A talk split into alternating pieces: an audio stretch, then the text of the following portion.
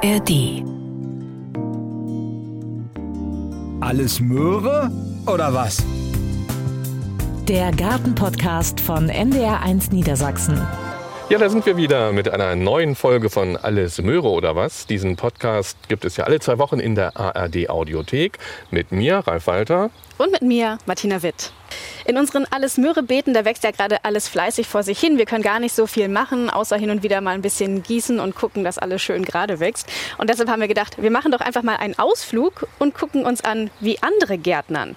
Und deshalb sind wir jetzt hier in Pattensen in der Region Hannover. Da kann man nämlich Beete pachten auf einer Ackerfläche. Da hat Ralf ja auch schon mal eine Folge zu gemacht. Die könnt ihr euch natürlich noch mal anhören. Und ich muss sagen, das ist schon alles ein bisschen größer hier als bei uns, oder Ralf? Ja, das kann man schon sagen. Also unsere Beete, das wisst ihr ja vielleicht, die sind so zwei Meter mal 21 und davon gibt es zwei. Das hier sind ganz andere Dimensionen, da kommen wir gleich drauf. Ähm, wir sind ja jetzt hier mit Tina Redeker verabredet. Sie steht auch schon freundlicherweise direkt neben uns, die diese Beete hier anbietet. Tina, zunächst mal schön, dass wir heute hier bei dir sein können. Ja, hallo, ich freue mich, dass ihr hier im Gemüsebeet seid. Ja, wir stehen noch so ein bisschen am Rande. Ja, wir beschreiben mal, wie sieht das hier aus? Das ist jetzt eine große Ackerfläche mal gewesen und die ist jetzt sozusagen umgewidmet worden in Pachtbeete. Genau, das war vorher ein konventionell bewirtschafteter Acker und ähm, jetzt sind wir im vierten Jahr hier dabei und äh, haben die Gemüsebeete angelegt. Und jedes Beet ist ungefähr wie groß oder genau wie Ähm, groß? Ja, wir bieten ja zwei verschiedene Größen an, 25 Quadratmeter und 50 Quadratmeter. Und das kleine Beet ist dann ähm, 18 Meter lang und ähm, 1,60 Meter breit, so dass man einen Schnitt durch alle Kulturen hat. Also wie so ein schmales Handtuch kann man sich das vorstellen. Genau. Und bevor wir jetzt uns genau mal anschauen, was da so wächst, gucken wir doch noch mal ganz kurz auf unsere eigenen Gemüsebeete zu Hause am Funkhaus. Da haben wir ja auch zum Beispiel Kartoffeln gepflanzt, drei verschiedene Sorten: Blauer Schwede, Linder und Heiderot. Und es freut uns natürlich immer total, wenn sich ganz viele Hörerinnen und Hörer davon anstecken lassen von unserem Podcast Alles Möhre oder was und dann auch selber ein bisschen anbauen. Ja, und so war es auch bei Sabine Elges aus Sehende in der Region Hannover, mit der ich vor wenigen Tagen telefoniert habe. Sabine hatte mir nämlich Fotos von ihrer kleinen Kartoffelplantage geschickt und da geht es nicht nur um die Kartoffeln, sondern auch darum, wie bestimmte Dinge weiter genutzt werden können. Also so richtig im Sinne von Nachhaltigkeit, denn die Kartoffeln von Sabine wachsen nicht in einem Beet, aber hören wir mal rein. Ja, bei uns wachsen die Kartoffeln in einer alten Regentonne. Die hatte einen Sprung und als nicht mal als Regentonne zu verwerten. Und bevor sie auf dem Müll landete, haben wir einfach an der großen Öffnung einen Kaninchendraht befestigt mit kleinen Maschen, haben die Regentonne umgestellt und den Boden rausgesägt. An der Wand habe ich lauter Löcher reingebohrt und habe dann die Regentonne mit Erde und Komposterde befüllt und vor jedem Loch habe ich eine Pflanzkartoffel getan. Und so habe ich die Regentonne nach oben geschichtet. Zur Bewässerung der unteren Etage haben wir ein altes Fallrohr genommen, haben da auch Löcher reingebohrt und erhoffen uns damit, dass wir die unteren Etagen damit gut bewässern können. Mhm, Also altes Fallrohr heißt ein altes Regen. äh, Ja, genau, so ein altes Regenrohr, Wasserrohr aus Plastik. Das haben wir da reingestellt. Es sah jetzt aus wie so ein kleines U-Boot bei uns im Garten. Ja, ich habe Fotos ja gesehen. Das ist wirklich eindrucksvoll. Ist das bei euch so ein Trend, dass ihr alles wiederverwertet, wenn es irgendwie geht? Naja, man guckt ja in der heutigen Zeit. Ne? Das war jetzt wirklich so, ja, so eine Idee. Wir wollten es ausprobieren und es scheint zu funktionieren. Hm. Und auf die grundsätzliche Idee, Kartoffeln anzubauen, bist du da ähm, durch unseren Podcast draufgekommen, also durch unsere Folge neulich? Wir hatten schon mal letztes Jahr Kartoffeln angebaut im Hochbeet, aber da ging da nichts anderes mehr. Und dann war ich etwas knatzig. Das war ein Versuch von meinem Mann. und da habe ich mir überlegt, was kann man als Alternative machen, um das Hochbeet für andere Dinge zu nutzen. Hm, ja, wunderbare Idee.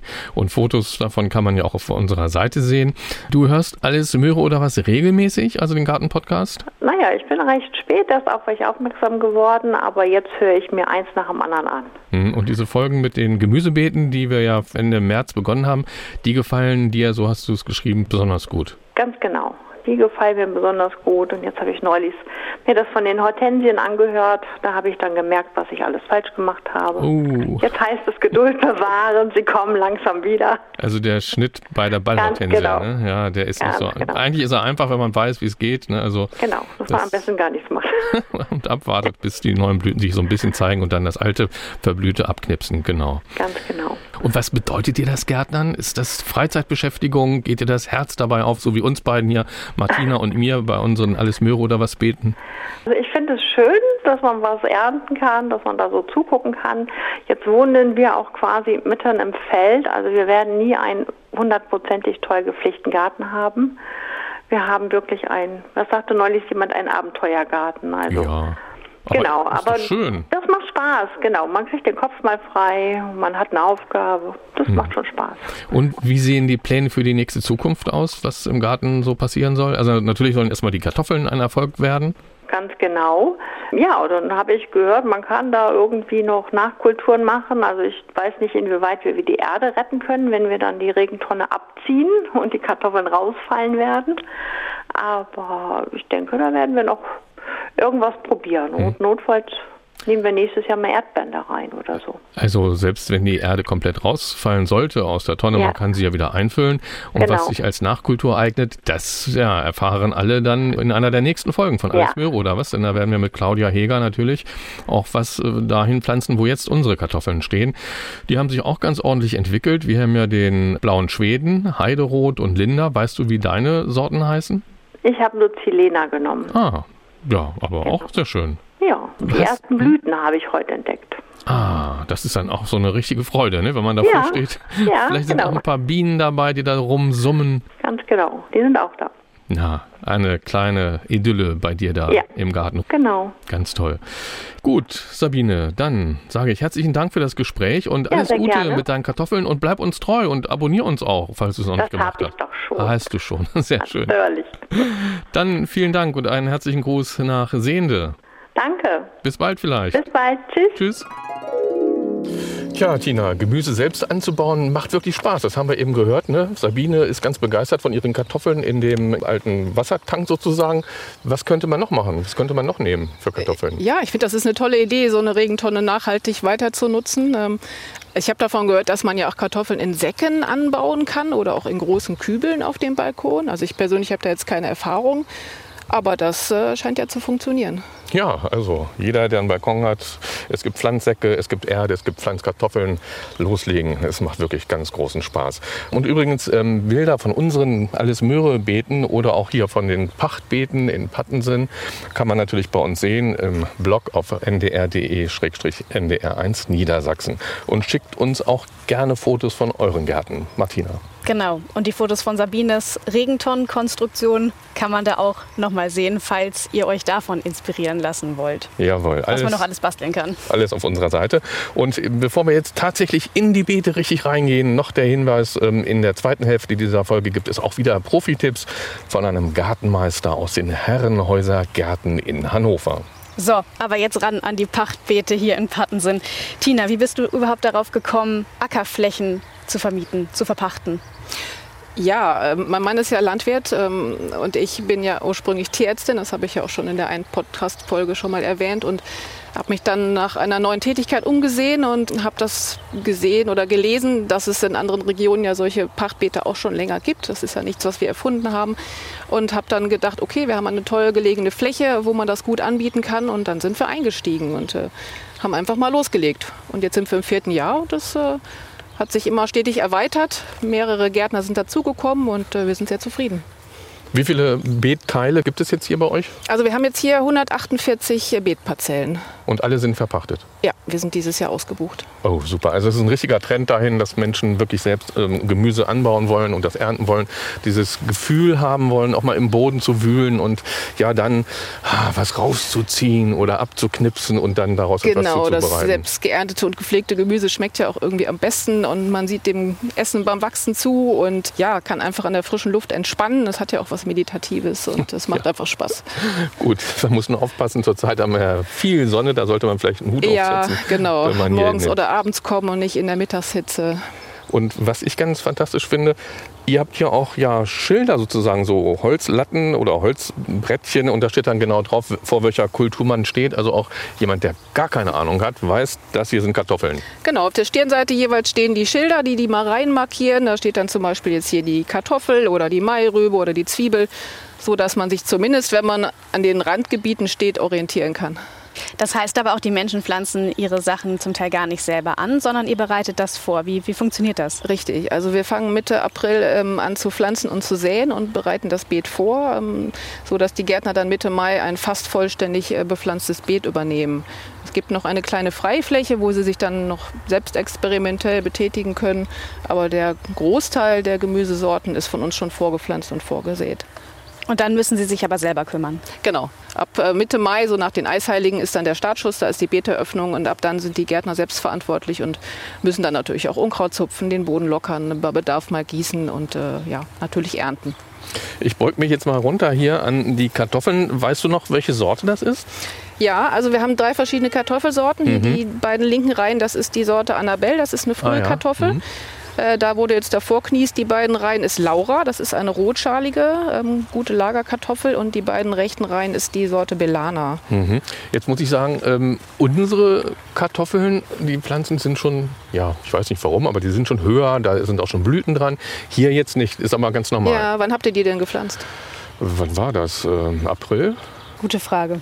Ja. Schon ein Weilchen her. Also wir haben ja erst Mitte April ähm, die Kartoffeln in den Boden gebracht und die waren auch nicht so gut vorgekeimt. Also die haben Ach noch so. ein bisschen gebraucht, bis sie dann in die Gänge gekommen sind. Die haben jetzt in den letzten Tagen aber noch mal unheimlichen Wachstumsschub erlebt. Also ist alles okay, so Ja, wie es- ist alles gut. ist. Und ähm, ich habe da auch so ein kleines Krabbeltierchen gesehen, ähm, Kartoffelkäfer. Ja, kommen. die Ist für Kartoffelkäfer die kommen natürlich auch. Das ist, ist Natur und die sammeln wir dann ab. Genau. Ja, wunderbar. Wir gehen mal weiter. Was habt ihr denn noch hier gepflanzt? Also direkt daneben siehst du hier die Mairübe. Ähm, das ist ja so eine kleine Frühjahrsrübe, die im Frühjahr geerntet wird, wo man auch die Blätter sehr gut ernten kann. Als Stielmus kennt man das auch. Da kann man tolle Eintöpfe von machen. Mhm. Aber ich glaube, das wissen nicht viele. Ne? Also da geht es Ja, bei den so- meisten eher nur um die Rübe, aber das Blattwerk wird dann eigentlich eher so, ja, schmeiß ich mal weg oder Genau, genau, aber kann man wunderbar essen. Also es hat mir gestern noch eine Gärtnerin hier gesagt, dass sie da einen Eintopf rausgemacht hat und ganz begeistert war, weil das so ein toller, würziger Geschmack ist. Mhm. Da sind jetzt zwar so ein paar Erdflöhe, man sieht hier so kleine Löcher in den Blättern, aber das hält sich noch in Ah, Grenzen. ja. Mhm. Und dadurch, dass das ja dann sowieso gekocht wird und gewaschen wird, spielt das keine Rolle. Aber vielleicht gibt es ja auch die einen oder den anderen, der sagt, "Hm, Löcher in den Blättern, äh, Erdflöhe, so machen wir mal keinen Salat draus. aber ist, egal. Natur, dann, eigentlich, ne? dann ist halt was anderes. Ja, so kann man es auch machen. Das hier ist äh, Zucchini und Kürbis. Ne? Genau. Also, die Gärtner bekommen von uns das Saatgut und äh, können das dann selber in den Boden bringen, also selber aussäen. Und hier auf dieser kleinen Freifläche wachsen dann eine Zucchini und ein Kürbis.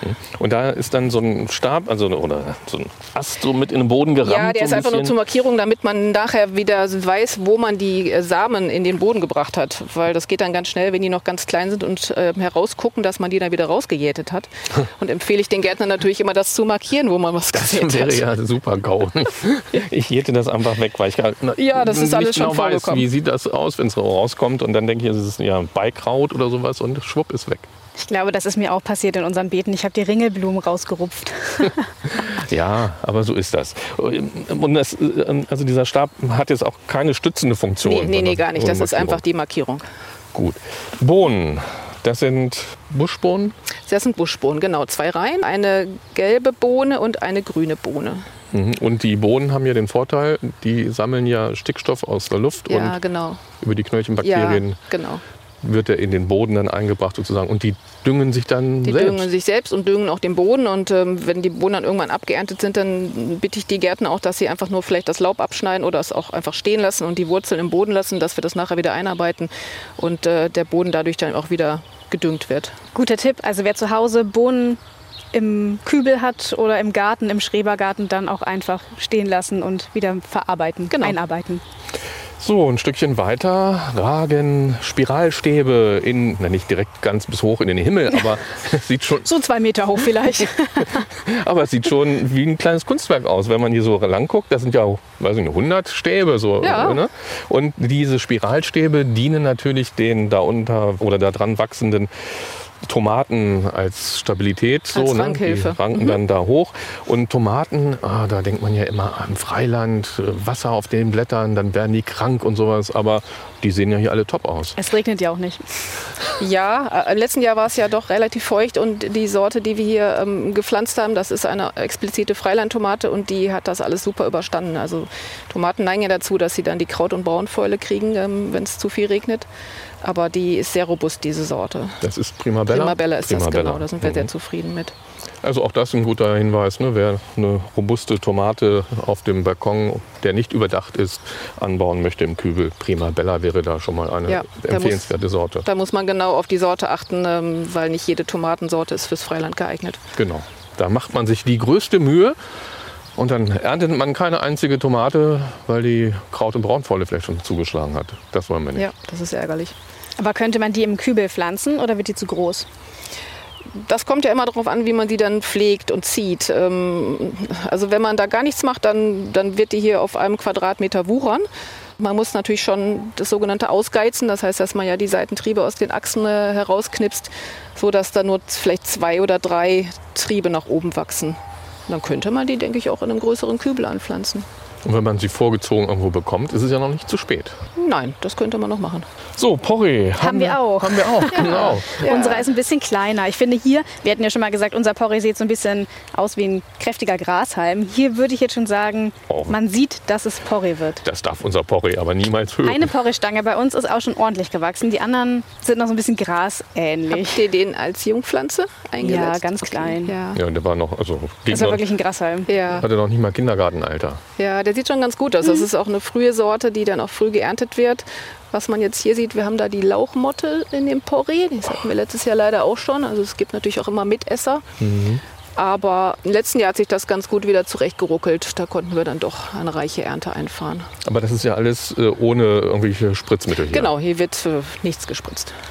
Klasse. Rein biologisch bewirtschaftet. Ja, und das sieht ja der Lauch hier in einer Reihe super. Das ist, also, ich bin begeistert. Ja. Das ist so auch ästhetisch, man- finde ich. Ja. Könnte man jetzt noch ein bisschen anhäufeln. Ne? Man Mhm. häufelt ja den Lauch an und drückt die Erde von den Seiten an den Schaft, dass der dicker wird und bleich bleibt. Genau. Warum möchte man das denn, dass der weiß aussieht? Also, Grün ist auch schön.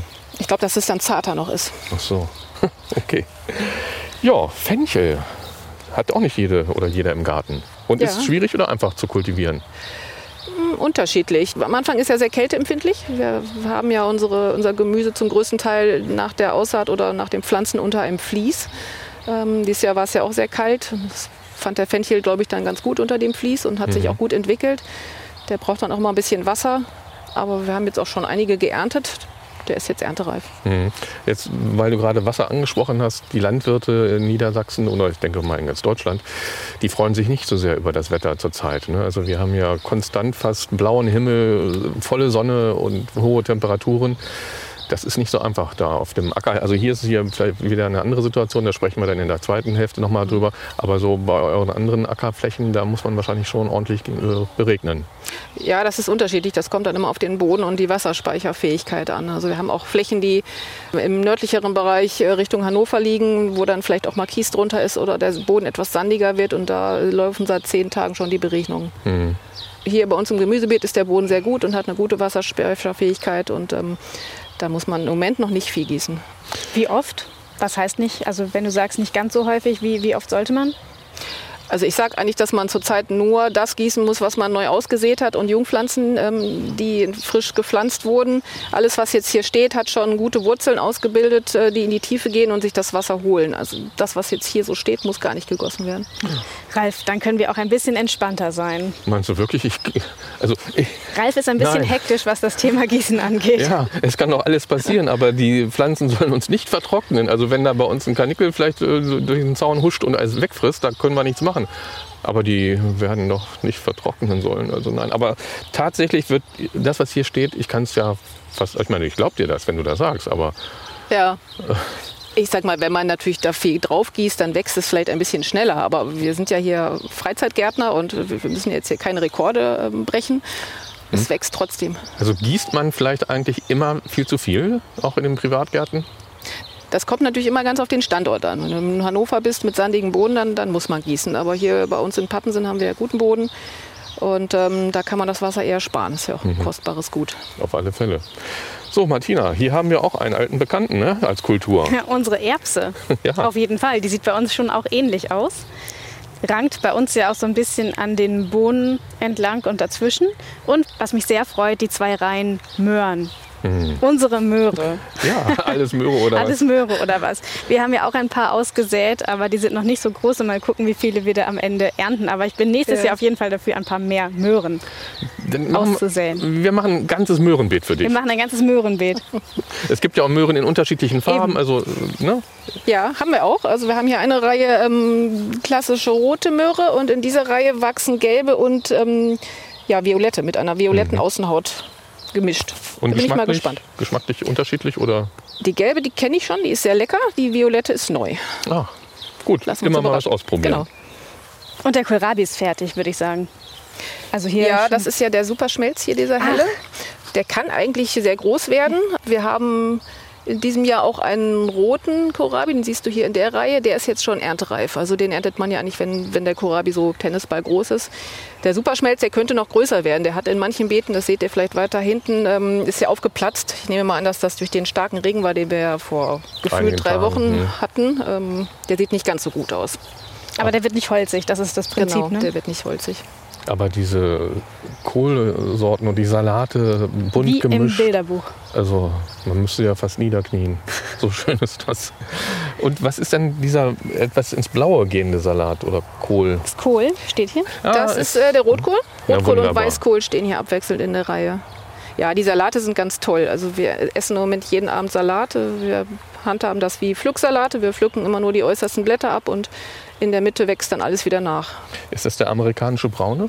Nee, das ist ein Batavia, ein roter Batavia-Salat. Wir haben ja diesen amerikanischen Braunen und der sieht so, ja, so ähnlich aus. Ist nicht Ja. ganz so üppig Ja. gewachsen, aber der hier ist ja so groß wie ein Basketball. Ne? Fast, ne? Ja, der wächst jetzt auch schon so ein bisschen nach oben. Ich denke, dass es nicht mehr allzu lange dauert, dass der dann irgendwann auch in die Blüte geht. Mhm. Und dann kann man ihn nicht mehr. Dann kann man ihn nicht Essen. mehr essen. Dann werden die Blätter zu fest und schmecken nicht mehr. Da muss man sich also ranhalten, da muss dann die ganze Familie tagelang. Gibt nur noch Salat. Ja, Mittags, abends ist auch gesund. aufs Brot.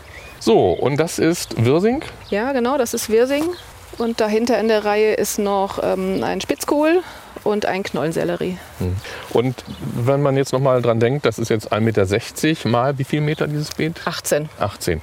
Das reicht jetzt aus, um eine Familie so bisschen zu unterstützen oder komplett mit äh, frischem Gemüse zu versorgen? Ja, ich kriege ja immer die Rückmeldung, dass zum Beispiel das kleine Beet zwei erwachsene, gute Gemüseesser reichlich äh, versorgt. Die haben dann immer noch die Gelegenheit, an die Verwandtschaft was abzugeben und zu verschenken.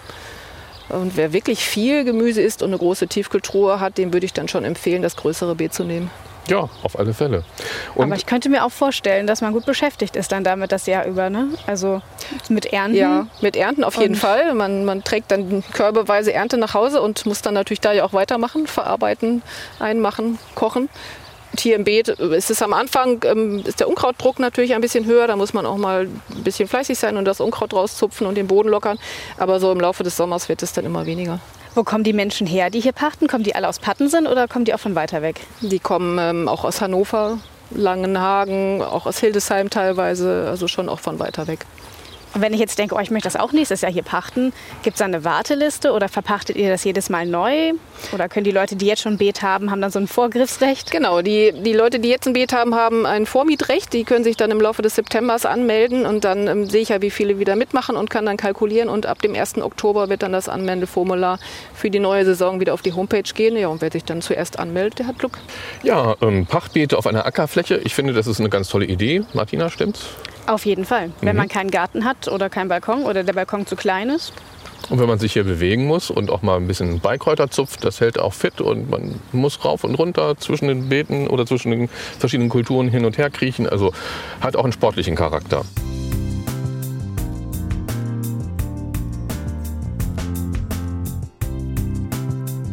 Wir haben ja gerade schon mal mit der Verpächterin der Beete, Tina Redeker, darüber gesprochen, wie so das Ganze funktioniert. Und jetzt sind Nicole Mekelburg und Richard Hennig dazugekommen. Nicole, Hallo. Schön, dass wir mit dir mal über dein Beet hier sprechen können. Wie bist du dazu gekommen, dir hier ein Beet zu pachten? Tatsächlich habe ich das über die Nachbarn erfahren. Also ich wohne im Reihenhaus und viele in unserer Reihenhaussiedlung nehmen hier teil an diesem Beet und sind auch schon seit Anfang an mit dabei in der ersten Generation. Und ich habe das über die Jahre immer beobachtet, wie sie mit ihren vollen Tüten voller Gemüse nach Hause kommen. Und dann war man so ins Gespräch bekommen. Und ja, dann habe ich für mich gedacht, dieses Jahr versuche ich das auch mal. Das heißt, es ist dein erstes Genau, Gartenjahr ich bin hier. das erste Jahr jetzt mit dabei. Das passte ganz gut. Ich habe äh, ein zehn Monate altes Baby und bin noch in Elternzeit und dachte mir, dann kann ich die Zeit ganz gut nutzen. Ich spaziere dann mit dem Kinderwagen hierher, dann schläft er ein und dann kann ich hier am Beet muckeln, während er im Kinderwagen schläft. Und wie läuft es jetzt so mit der Gartenarbeit? Super läuft das. Also ich habe am Anfang ganz gut äh, mit dem Unkrautjäten angefangen und war da, glaube ich, äh, ganz gut fleißig, sodass ich jetzt gar nicht mehr so viel zu tun habe tatsächlich. Komme eigentlich immer nur hierher, um nach dem Rechten zu sehen, ob was gegossen werden muss oder nicht. Und zum Ernten natürlich. Genau. Ja, ernten, das will man ja irgendwann. Ähm, falls es mal so einen kleinen Gnucker gibt oder so einen Juchzen von unten so aus dem, aus dem Fußbereich, der Mattes, der übt hier, das ist das zehn Monate alte Kind, ne? der krabbelt jetzt so ein bisschen an der Mutter hoch. Und für den ist das wahrscheinlich auch ganz toll, hier immer so bei den Beeten dabei zu sein. Ne? Freut er Genau. sich richtig. Also das meiste verschläft er ja, aber wenn er dann wach ist, na klar, dann darf er hier rumkrabbeln und sich alles angucken. Natürlich nicht im Beet, sondern hier auf dieser grünen Fläche, ne? aber das ähm, ist dann ja auch ausreichend für ihn. Und war das auch so ein Aspekt für dich hier mit einzusteigen, dass du sagst, Mensch, ja, so Biogemüse aus eigenem Anbau, das ist auch für den Nachwuchs gut? Genau, also zum einen, wie gesagt, passte das ganz gut mit der Elternzeit, dass ich halt vormittags dann auch Zeit habe und was mit ihm machen kann. Und zum anderen habe ich natürlich auch gedacht, besser als äh, frisch geerntetes Gemüse hier vom eigenen Beet, wo ich weiß, was dran ist, geht's ja gar nicht. Ich benutze das dann tatsächlich auch und mache ihm dann Brei davon. Also jetzt, äh, letzte Woche hatte ich dann den Spinat geerntet zum Beispiel und dann gab's für Mattes dann auch entsprechend Spinat. ja, toll. Was hast du denn schon alles geerntet, jetzt außer Spinat? Äh, außer Spinat. Wir haben am Anfang hatte ich den Salat ähm, geerntet, ähm, dann waren die Radieschen reif und äh, ja, jetzt der Spinat. Hatten deine Radieschen auch kleine Wurmstiche? Unsere hatten Wurmstiche irgendwann. Gar nicht.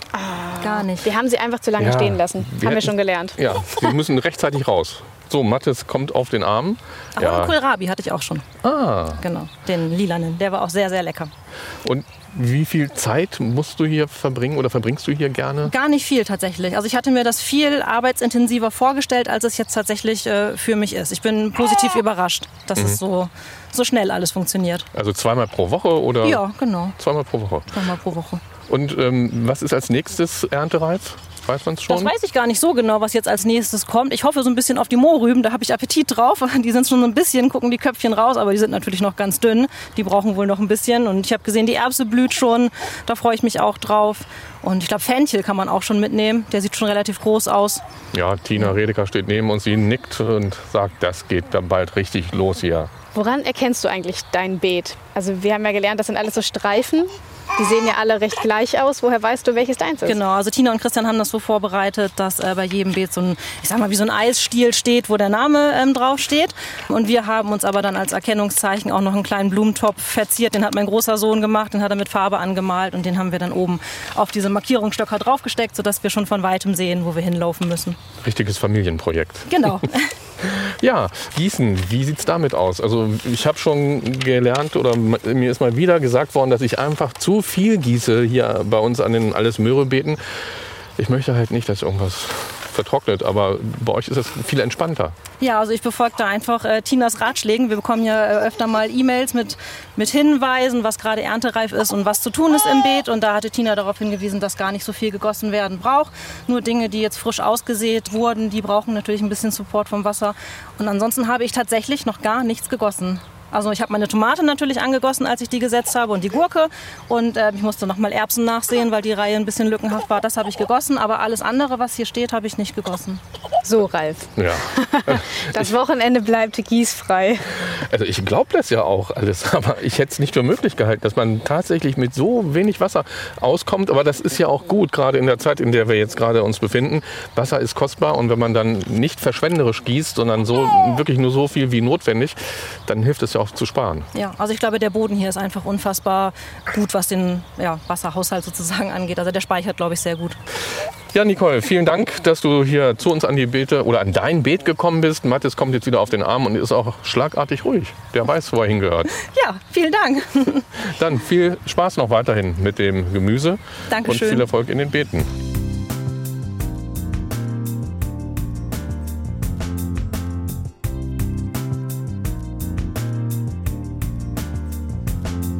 So, und wir gehen jetzt zu dem zweiten Pächter, der sich hier mit uns heute verabredet hat oder den wir dazu gebeten haben. Das ist Richard Hennig. Mal sehen, wie sein Beet aussieht. Aber es wird ja ähnlich aussehen. Ne? Sehen ja alle ähnlich aus. Es wird das gleiche wachsen, genau. Ist er denn, er hat seine Freifläche noch anders genutzt. Ja, jetzt sind wir hier bei dem Beet von Richard Hennig. Hallo Richard, schön, dass wir auch mit dir über dein Pachtbeet sprechen können. Hallo.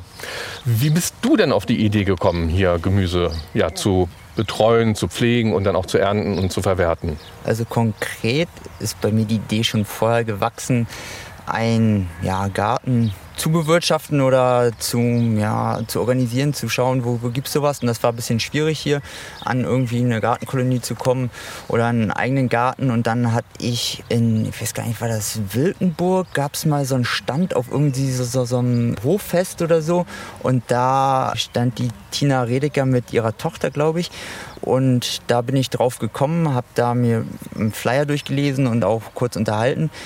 Und dann habe ich das auch gebucht, hier dieses Beet. Der Grund, warum ich nach, nach einem Garten schaue, ist auch, dass ich mich gerne selbst versorgen will. Ein bisschen mhm. zumindest. Ist toll die Idee finde, äh, zu wissen, wo kommt mein Essen her. Ich ernähre mich auch vegan, von daher ist das eigentlich meine Grundlage Gemüse. Und dann weiß ich eigentlich gut, wo das herkommt und kann das sehen und kann dazu beitragen, dass es gedeiht und auf meinen Teller landet. Mhm. Und was hast du jetzt schon geerntet? Also wir haben ja gerade eben schon mal von einer Mitpächterin hier gehört, was sie so schon aus dem Beet herausgeholt hat. Ist das bei dir vielleicht ähnlich oder was war da so der größte Erfolg? Ja, habe ich gerade nicht gehört, was sie gesagt hat, aber ich kann ja mal sagen, was ich geerntet habe. Also das erste war Radieschen und dann vor allen Dingen auch die, die Blätter habe ich da mit geerntet und Pesto draus gemacht. Mhm. Ähm, was kam, kam, noch dazu? Da kommen ja nicht nur die Blätter, sondern da braucht noch ah, Öl und Pesto, ja Öl und ein bisschen Früchte wie Datteln oder auch Rosinen, manchmal noch Balsamico und dann Cashewkerne zerhackt, gewürzt dann noch mit Salz und Pfeffer und manchmal, weil das nicht ganz so markant ist, die Radieschen ein bisschen Zwiebel und Knoblauch vielleicht, wer es mag. Mmh, oh, ich habe Hunger. Radieschenblattpesto könnte ich mir jetzt auch ganz gut vorstellen. Hört sich gut an, ja. ja. Und schmeckt bestimmt auch toll. Ja, schmeckt sehr lecker, ja. Gut, und wie oft bist du hier in der Woche an deinem Beetstück? Also ich persönlich vielleicht ein bis zweimal. Ich teile mir das aber noch mit einer Person, so dass wir das so ein bisschen kompensieren können, wenn es auch trocken ist, dass der eine nicht immer äh, vielleicht drei, viermal die Woche her muss, sondern man sich das aufteilt, ein, zweimal der eine, dann ein, zweimal der andere. Also kann man sagen, vielleicht um das Beet kümmern sich Personen vielleicht so dreimal die Woche. Ich persönlich ein bis zweimal. Also der Aufwand hält sich dann auch hier bei Richard vollkommen in Grenzen, hätte ich nicht erwartet. Ich dachte, ah, man muss ja wenigstens viermal in der Woche herkommen, um zu gießen. Aber nein, das Wasser wird hier nicht so sehr beansprucht. Ja, gerade wenn man es sich dann mit anderen Leuten teilt, ist das ja auch nochmal eine gute Idee. Würdest du denn die Ernte auch alleine schaffen, nee, also zu verwerten, also, oder brauchst du auch quasi noch einen Mitesser? Genau, das haben wir auch gesehen, dass es echt äh, super ist wenn man einen zweiten hat, nicht nur bei der Arbeit, sondern auch beim Verwerten, weil das wäre viel zu schade, wenn das dann irgendwie verkommen würde. Also darüber hinaus nicht nur, dass ich es mit der Person teile, sondern es ist auch teilweise so, wenn jetzt zum Beispiel Mangold, das wächst ja ohne Ende und das ganze Jahr über. Oder auch bei Kohl war es so, dass ich es dann noch Kollegen oder Freunden abgegeben habe, damit das Zeit noch verarbeitet wird, weil ich gar nicht so hinterherkomme. Also das ist eigentlich das größte Problem an der ganzen Sache, schnell die Sachen zu verarbeiten, die man hat. Das wächst einem über den Kopf, wenn man nicht aufpasst. Ja, und man braucht einen einen Gefrierschrank, einen zweiten am besten, Aha. damit man das dann auch alles lagern kann. Oder man muss wissen, vielleicht wie man einweckt, damit man das dann auch äh, lange noch nutzen kann. Ne? Also dann auch der Tipp, alleine ist wahrscheinlich ein bisschen, bisschen viel. Ne? Dann sollte man sich vielleicht noch mit Gärtnerinnen und Mitgärtner suchen. Oder ja, eine große Gefriertruhe haben. Ja. Oder die Familie. Oder also verschenken. Klar, man kann es an Freunde und Familie noch verschenken. Genau, ja. ja. Aber vielleicht kommen sie dann ja auch mal mit zum Unkrautdiäten. Ja, aber auch da ist ja nicht so viel, haben wir schon gehört. Das sieht ja hier alles tippitoppi aus. Oder habt ihr extra groß reine gemacht gestern noch? Nein. Nee, gar nicht. Aufgeräumt, weil wir kommen. Gut. Ja, vielen Dank, dass wir uns die Beete hier ansehen durften. Ich finde, das ist schon, gibt auch noch mal ein bisschen Inspiration für unser nächstes Gartenjahr, Ralf, oder? Ja, auf alle Fälle. Das geht weiter. Richard, dann auch herzlichen Dank an dich. Gerne. Mach weiter so und... Guten Appetit. Danke. Ja. Wir laden uns zum Pesto-Essen ein. so machen wir das. Danke. Ciao. Bis dann. Tschüss. Ähm, ich sehe hier, also zwischen den großen und den kleineren Beeten haben wir ja hier so einen Grünstreifen und am Ende des Grünstreifens, da wachsen noch Blumen. Ja, genau. Wir bieten ja auch noch Blumenbeete an, äh, damit man sich im Sommer einen kleinen Sommerblumenstrauß pflücken kann. Und die sind da ganz hinten am Ende. Da können wir vielleicht gleich nochmal dran vorbeigehen. Mhm. Also auch da hat man noch eine Möglichkeit. Und ähm, die Werkzeuge muss man auch nicht, also was man so braucht hier, also eine Hacke vielleicht oder ein Grubber oder Schäufelchen, muss man nicht von zu Hause mitschleppen, sondern hier gibt es so einen kleinen Container. Genau, wir haben einen Gartencontainer, da sind zumindest die langstieligen Gartengeräte drin, Hake, Spaten, Grabe, Gabel. Was die Gärtner mitbringen sollten, sind halt dann so ja, vielleicht eine kleine Handschaufel dergleichen. Okay. Das, was ihr jetzt hier angebaut habt, ist ja praktisch bewährt. Ne? Es ist nämlich das erste Jahr. Gibt es denn vielleicht im nächsten oder übernächsten Jahr auch mal andere Kulturen, die ihr mal ausprobieren wollt? Wir probieren jedes Jahr was Neues aus. Ja, das erschöpft sich natürlich irgendwann, äh, zumal wir ja auch immer Mitte April zum gleichen Zeitpunkt einsehen, weil das sonst äh, ja, logistisch bei uns in den Betriebsablauf nicht so gut reinpasst. Aber dieses Jahr haben wir ja eine neue ähm, rote Beetesorte zum Beispiel. Wir haben eine andere Möhrensorte. Wir haben die Petersilienwurzel dieses Jahr zum ersten Mal im Sortiment. Also wir haben immer mal was Neues und probieren aus. Gut, man muss ja auch mal was Unterschiedliches dann im Kochtopf haben. Oder genau, das macht ja auch Spaß, ein bisschen zu experimentieren. Ja, und jetzt haben wir uns überlegt, dass wir euch noch etwas mehr mit Tipps versorgen wollen, denn die kann man ja beim Gärtnern immer gebrauchen.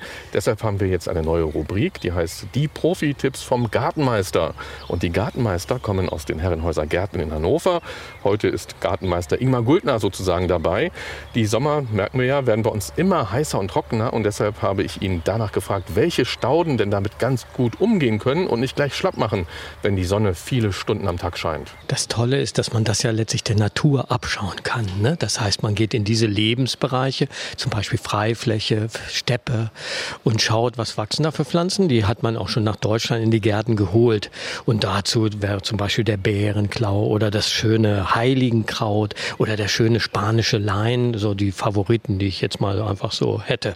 Dazu kommen natürlich Gräser. Die haben ja gewisse Eigenschaften, die sie so ein bisschen für die Trockenheit prädestinieren, so wie das schöne Federeiergras oder auch die verschiedenen Schwingel, die sich da sehr gut machen und eine schöne Gemeinschaft dann geben in den unterschiedlichen Farbtönen. Natürlich darfst du jetzt nicht so erwarten, oh, die blaue Pracht, die gelbe Pracht oder sowas, weil wenn es ein bisschen karger wächst, werden auch die Blüten tendenziell so ein bisschen kleiner, aber ich glaube, das nimmt man in Kauf, weil dann das Gesamtbild wieder so ein bisschen stimmig ist. Das sind jetzt Pflanzen, die du gerade genannt hast, die überhaupt, nein, überhaupt nicht gegossen werden, kann man natürlich nicht sagen. Also sie brauchen natürlich schon ab und an Wasser und vielleicht auch ein bisschen Dünger, um über die Runden zu kommen, aber bedeuten weniger als andere bedeuten weniger. Zum einen durch die Graulaubigkeit schützen sie sich ein wenig. Dann haben sie teilweise auch kleinere Blätter, nicht so üppig, dass sie dort eine große Verdunstungsfläche haben. Aber du kannst auch ein bisschen nachhelfen, indem du das geeignete Mulchmaterial nimmst.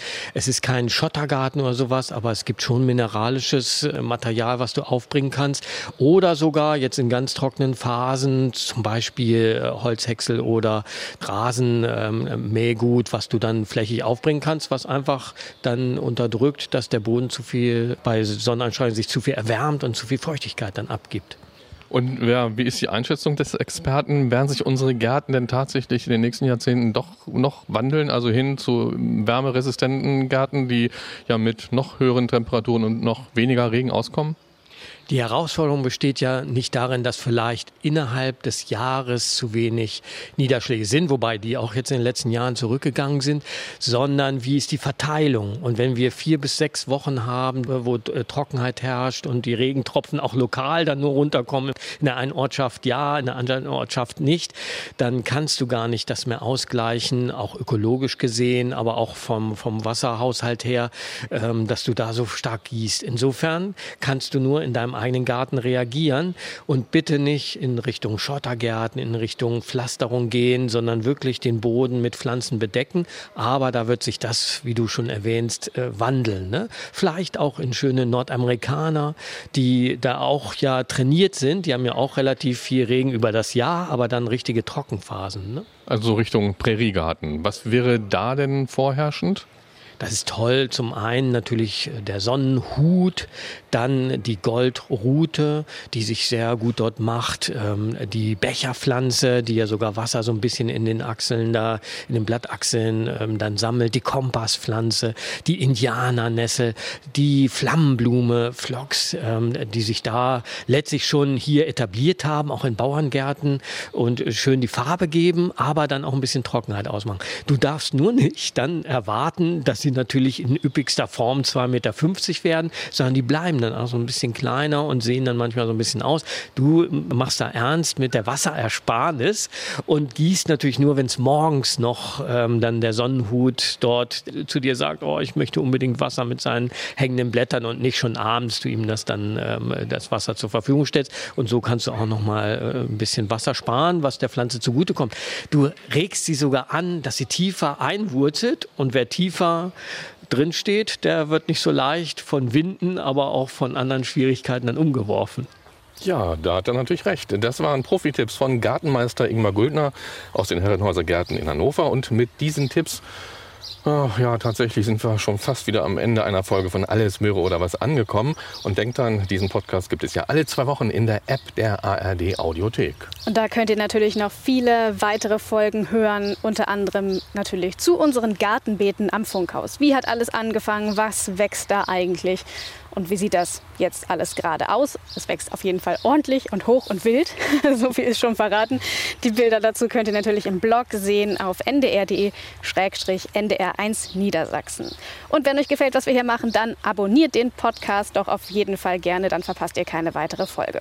Und wenn ihr selber uns Bilder schicken wollt oder Fragen habt, Bilder von euren Gärten, Fragen zu euren Gärten, zu unseren Gärten, dann schickt das alles an garten.ndr.de de. Und wir sammeln dann die Antworten zusammen und versorgen euch damit zurück. Wir bedanken uns auf jeden Fall heute bei Tina Redeker, die die Ideen hier für die Pachtbeete hatte in Pattensen und auch bei Nicole und Richard, die uns erklärt haben, wie sie das hier handhaben. Vielen Dank. Sehr gerne. Und an der Stelle wollen wir euch natürlich noch einen anderen Podcast empfehlen. Philips Playlist. Da gibt es eine Folge, die heißt Musik für einen Ausflug. Das fanden wir ganz passend heute. Vielleicht, wenn ihr auch keine Zeit für einen Ausflug habt, die Musik lädt dann zu einem Ausflug im Kopf ein. Und damit sind wir jetzt auch wirklich am Ende angekommen. Wir wünschen euch ganz, ganz viel Spaß und Erfolg im Garten, beim Gärtnern, auf dem Balkon. Und schaltet gerne wieder ein, wenn es heißt. Alles Möhre oder was? Der Gartenpodcast von NDR1 Niedersachsen.